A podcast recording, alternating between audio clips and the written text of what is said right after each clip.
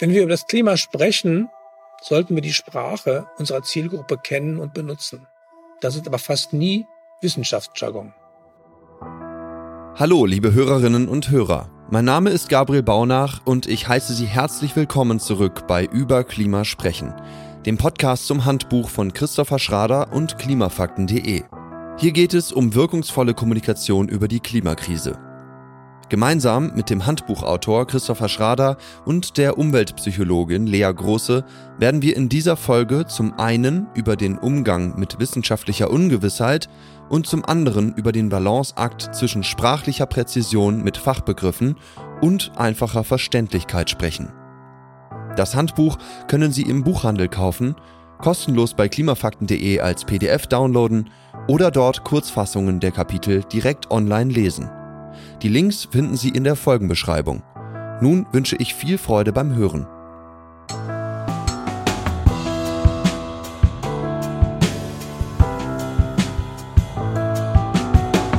Ungewissheit ist ein Fakt und Fakten sind ungewiss. Mit diesen Worten hat es die Wissenschaftshistorikerin Naomi Oreskes von der Harvard University im Titel eines Aufsatzes 2015 auf den Punkt gebracht. Unvollständiges Wissen bzw. verschiedene Grade an Ungewissheit ist in der Wissenschaft etwas vollkommen Normales. Eigentlich sogar etwas Gutes, weil die Forscherinnen Rechenschaft darüber ablegen, wie genau sie etwas wissen. Doch sobald wissenschaftliche Erkenntnisse die Fachwelt verlassen, ist Ungewissheit bei Laien ein Einfallstor für Missverständnisse, Ablehnung und Manipulation. Denn wenn jemandem die politischen Implikationen wissenschaftlicher Ergebnisse nicht passen, dann besteht ein großer Anreiz, Äußerungen von Forscherinnen gegenüber der breiten Öffentlichkeit zu verzerren oder verächtlich zu machen. Mit einfachen Mitteln lassen sich hierbei wirkungsvolle Effekte erzielen. So genügt es beispielsweise oft, auf Ungewissheiten zu verweisen, so wie es der US-amerikanische Politikberater Frank Luntz in den Nullerjahren tat. Während der US-Regierung unter George W. Bush hat er als politischer Berater der Republikanischen Partei maßgeblich die fatale Umwelt- und Klimapolitik des seinerzeit weltgrößten Verursachers von Treibhausgasen beeinflusst. So schrieb er beispielsweise in einem Strategiepapier, die Wähler glauben, dass es in der Wissenschaft keinen Konsens über die globale Erwärmung gibt. Sollte die Öffentlichkeit zur Überzeugung kommen, dass die wissenschaftlichen Fragen beigelegt sind, werden sich ihre Ansichten zur globalen Erwärmung entsprechend verändern. Darum müssen sie den Mangel an wissenschaftlicher Gewissheit weiterhin zu einem zentralen Punkt in der Debatte machen. Damit hat Frank Lunz eine Stärke wissenschaftlicher Arbeit, nämlich die offene Kommunikation über Ungewissheit bzw. Genauigkeit zu einem Nährboden für Klimaleugnung, Zweifel und letztlich Untätigkeit gemacht. Dies ist ein typisches Beispiel für einen sogenannten Scam-Angriff. Der Begriff Scam steht für Scientific Certainty Argumentation Method, zu Deutsch Argumentationsmethode, die auf wissenschaftliche Gewissheit abzielt. Gleichzeitig bedeutet das Wort Scam im Englischen Schwindel oder Betrug. Aber selbst wenn kein böser Wille im Spiel ist, löst die wissenschaftlich übliche Angabe von Vertrauensintervallen, von Schwankungsbreiten oder Standardabweichungen beim breiten Publikum oft kognitive Fehlschaltungen aus und führt in psychologische Fallen. Sie begünstigen insbesondere das Wunschdenken, weil Menschen aus den mit der wissenschaftlichen Ungewissheit angegebenen Spannen möglicher Werte allzu optimistische Ergebnisse herauslesen. Es könnte ja auch viel mehr oder viel weniger sein als angegeben. Der Gedanke liegt dann nahe. Man sucht sich dann aus, was einem am besten passt. Und das Festhalten am Gewohnten erscheint plötzlich wie eine rationale Entscheidung. Bezüglich dieses psychologischen Mechanismus habe ich bei der Umweltpsychologin Lea Große aus dem Team von klimafakten.de nachgefragt. Hallo Lea, ich frage mich, wieso Ungewissheit bei uns Menschen oftmals zu Wunschdenken führt, das die Handlungsbereitschaft meistens lähmt. Müsste nicht eigentlich genau das Gegenteil der Fall sein, dass Menschen zum Beispiel angesichts der Ungewissheit, zu welchen Folgen die wahrscheinliche Überschreitung einiger Klimakipppunkte oberhalb von 1,5 Grad Celsius Erderhitzung führen wird, berechtigte Sorge empfinden und beherzt zur Tat schreiten, statt sich aufgrund der Ungewissheit optimistischem Wunschdenken hinzugeben? Ja, das ist einer der Dreh- und Angelpunkte der Klimapsychologie und der Umweltpsychologie eigentlich. Dafür können wir uns erstmal anschauen, was ist eigentlich diese Ungewissheit und woher kommt sie? Also Ungewissheit ist für Menschen ja irgendwie anstrengend. Wir finden Unsicherheit und Ungewissheit sehr unangenehm und wollen sie eigentlich vermeiden. Das ist Unsicherheit ist auch ein sehr individueller und subjektiver Zustand und kann gar nicht so sehr objektiv beschrieben werden.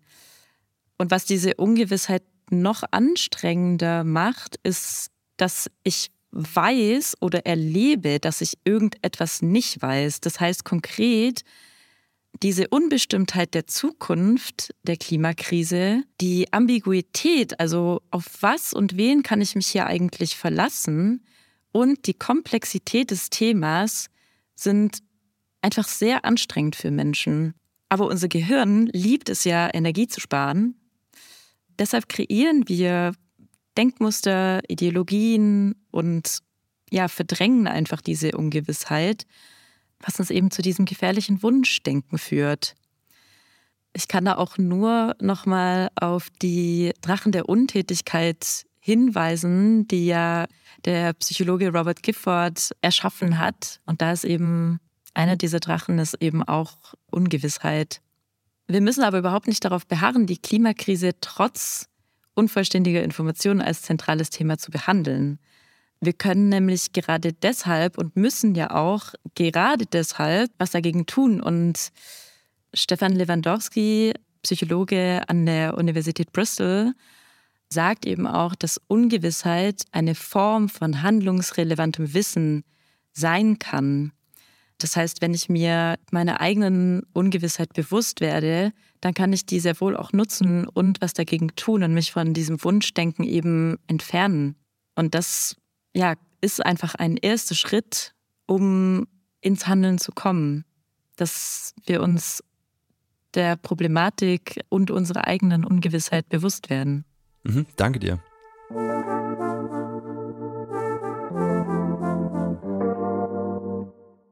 Wie gehen wir mit wissenschaftlicher Ungewissheit in unserer Kommunikation am besten um?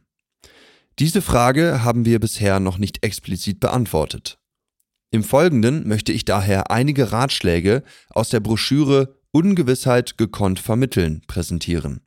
Zusammengestellt hat sie Stefan Lewandowski, Psychologe an der Universität Bristol, unter anderem mit Mitarbeiterinnen der britischen Organisation Climate Outreach. Beginnen Sie stets mit dem, was Sie wissen. Betonen Sie den wissenschaftlichen Konsens. Das ist eigentlich eine logische Folge des ersten Ratschlags, denn über das, was als Sachstand der Wissenschaft gilt, können wir gut Bescheid wissen. Sprechen Sie wann immer möglich über Risiko statt über Ungewissheit. Klären Sie darüber auf, dass wissenschaftliche Ungewissheit politisch missbraucht wird, beispielsweise durch Akteure wie Frank Lunz oder auch die Querdenkenbewegung. Steuern Sie die Ansprüche oder Erwartungen Ihrer Zielgruppe an Gewissheit idealerweise mit Analogien aus dem Alltag.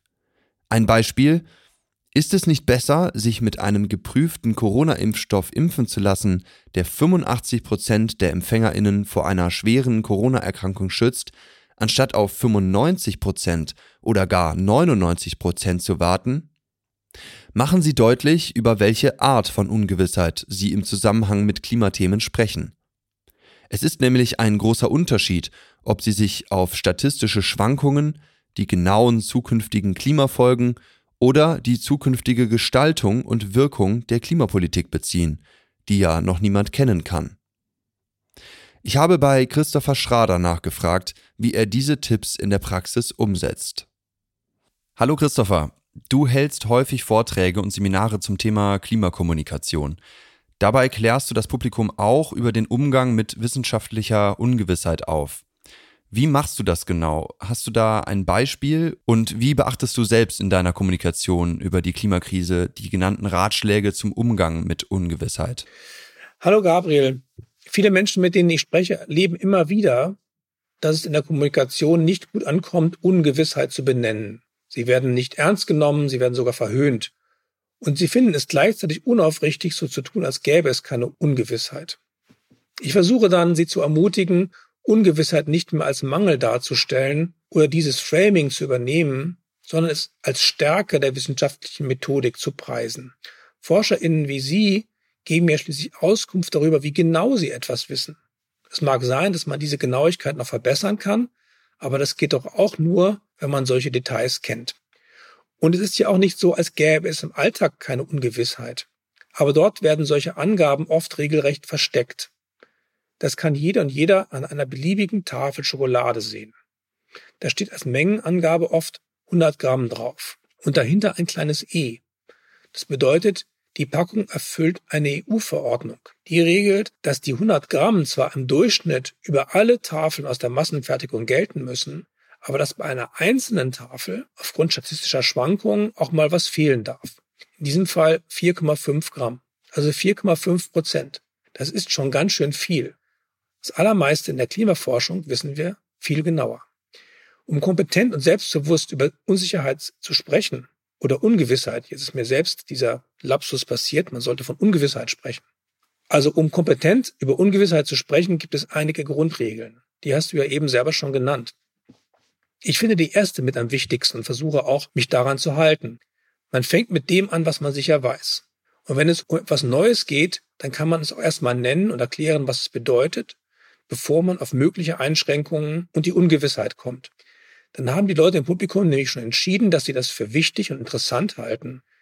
Diese grundsätzliche Meinung ändern sie dann vermutlich nicht mehr, wenn sie hören, dass das Ergebnis auch ein bisschen höher oder ein bisschen niedriger sein könnte.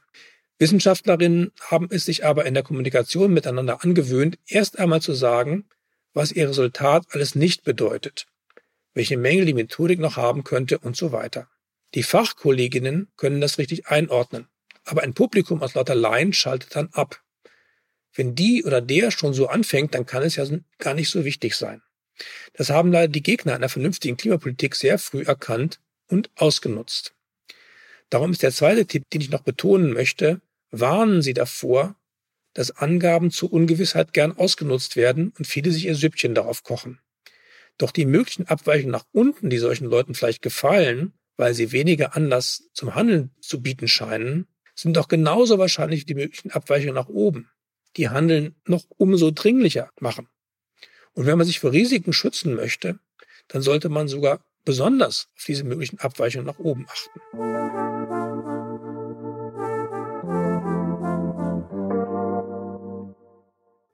Der Ausdruck falsche Freunde oder false friends wird gern im Englischunterricht benutzt.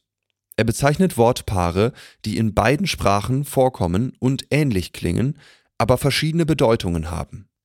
Das gleiche Phänomen tritt auf, wenn Wissenschafts- und Alltagssprache aufeinandertreffen.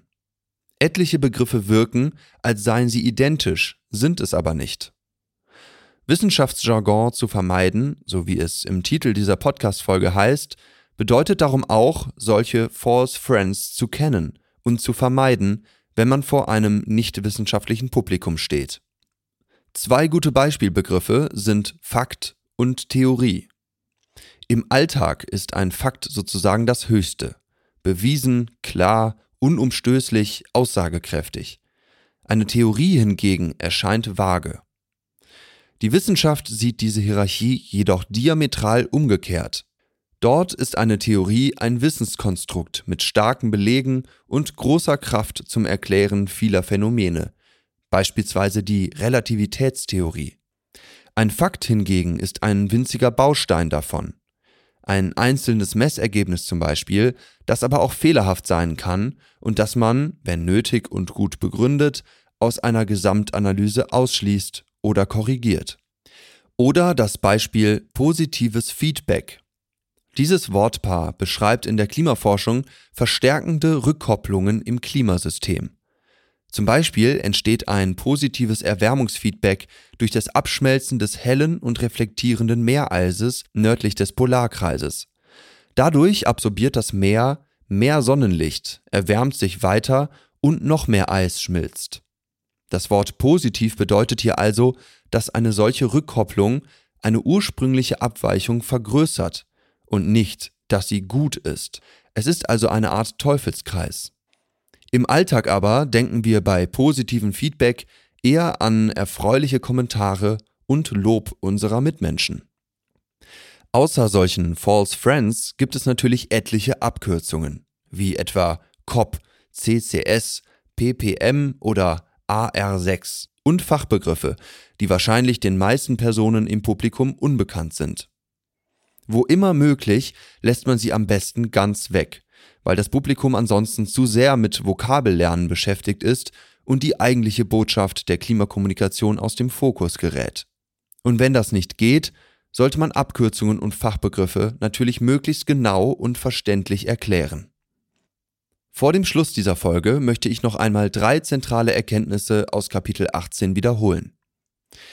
Erstens, die Kommunikation von Ungewissheit ist eine Stärke der Wissenschaft. Sie kann in der Öffentlichkeit jedoch zum Einfallstor für Wunschdenken, Missverständnisse, Manipulation, Zweifel und Leugnung werden. Zweitens, wir sollten daher mit sicherem Wissen beginnen, die Art der Ungewissheit verdeutlichen, wenn möglich eher von Risiko sprechen, alltägliche Beispiele und Analogien benutzen und möglichst viele der anderen Ratschläge zum kommunikativen Umgang mit Ungewissheit beachten.